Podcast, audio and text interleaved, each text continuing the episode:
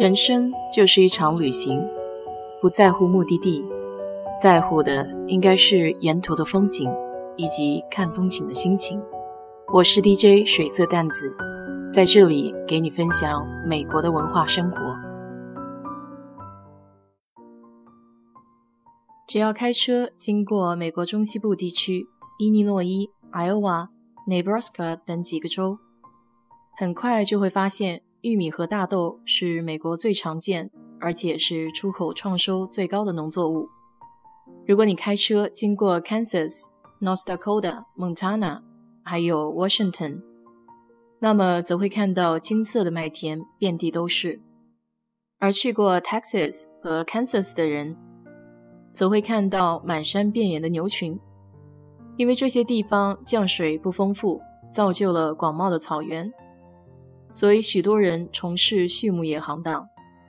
堪萨斯城号称美国中部的肉类中心，就是因为它位于南来北往的中心地带。而 Nebraska 拥有最佳的牛肉品质。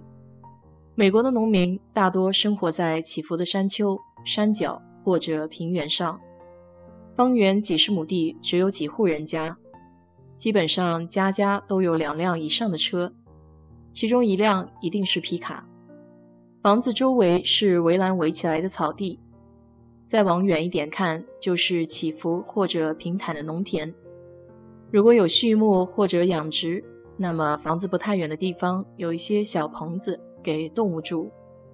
在不远处还会有一个像大仓库一样的房子，停放着各类农用机械，也许还会看到一个很高的圆柱形谷仓。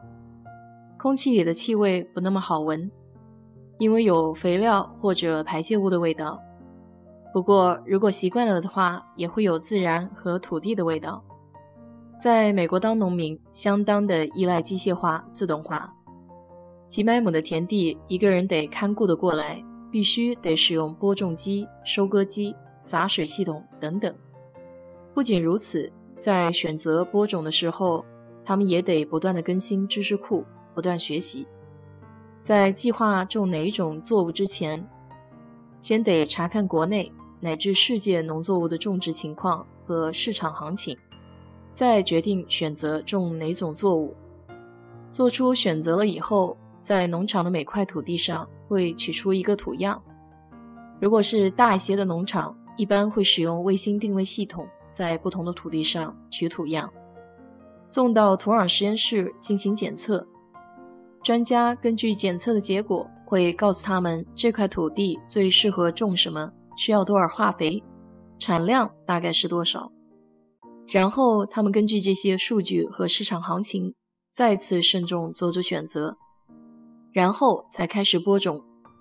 作为一个现代农民，必须充分掌握最新的信息和技术。上网可以看到农业部提供的本国还有世界的农业信息。同时，也可以看私人信息公司网站提供的资料和各地的种植情况。虽然私人公司的资料需要付费，但是他们的信息是通过挨家打电话收集的，比较详实可靠。通过机械化、高科技还有优良品种，农民种植的土地可以连续数年保持高产，他们一年也可以赚好几万美金。相比较之下，有些人比较有钱，有些人则是勉强度日。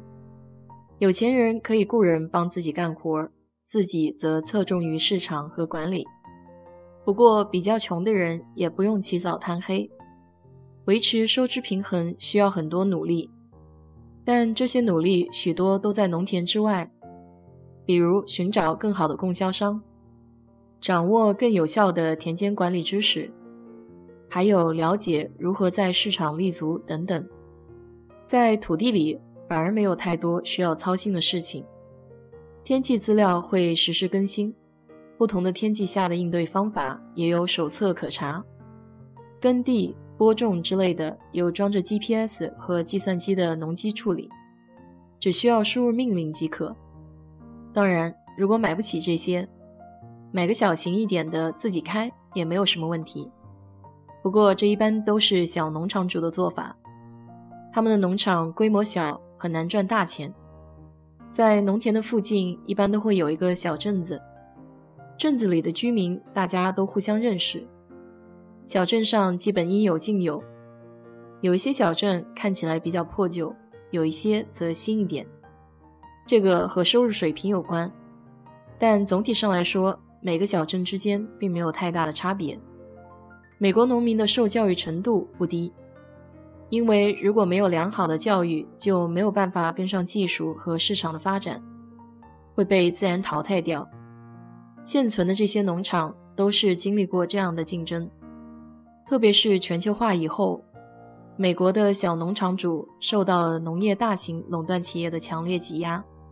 比如，2019年底，到处都是受到了重创的小型农场，这些都与贸易战、与气候变化、与全球化有关。这算是几十年来最严重的一次危机了。